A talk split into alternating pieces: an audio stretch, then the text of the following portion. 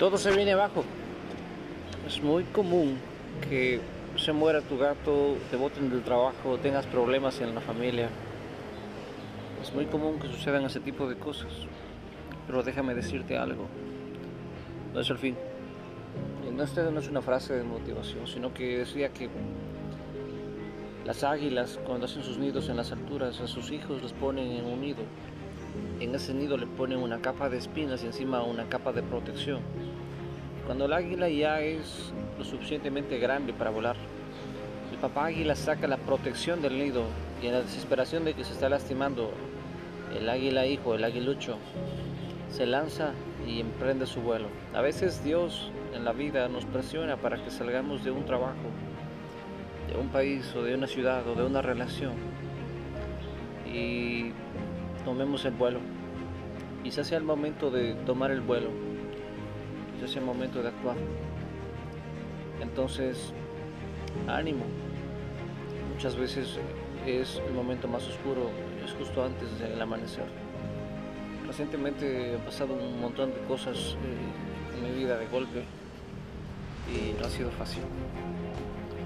Pero Dios me ha hablado, he hablado con Él y yo estoy tranquilo porque ya sé lo que tengo que hacer. Tengo que empezar un vuelo, un nuevo vuelo. Porque no es normal que todo se venga abajo de la nada. Y porque cuando ya no te encuentras en un lugar, es tiempo de partir.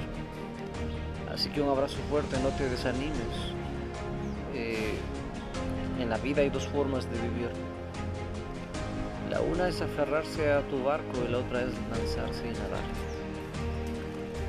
Que me recuerda la historia que había un barco lleno de unos asiáticos jovencitos y le dijo el capitán, no se preocupen, todo va a salir bien, quédense en sus camarotes. Los chicos hicieron caso y el barco se hundió y se murieron. Cuando veas que todo se hunde, que todo se arruina, que todo se cierra, no te quedes en tu camarote, no te quedes en tu ciudad, en tu casa, no te quedes en tu lugar. Muévete.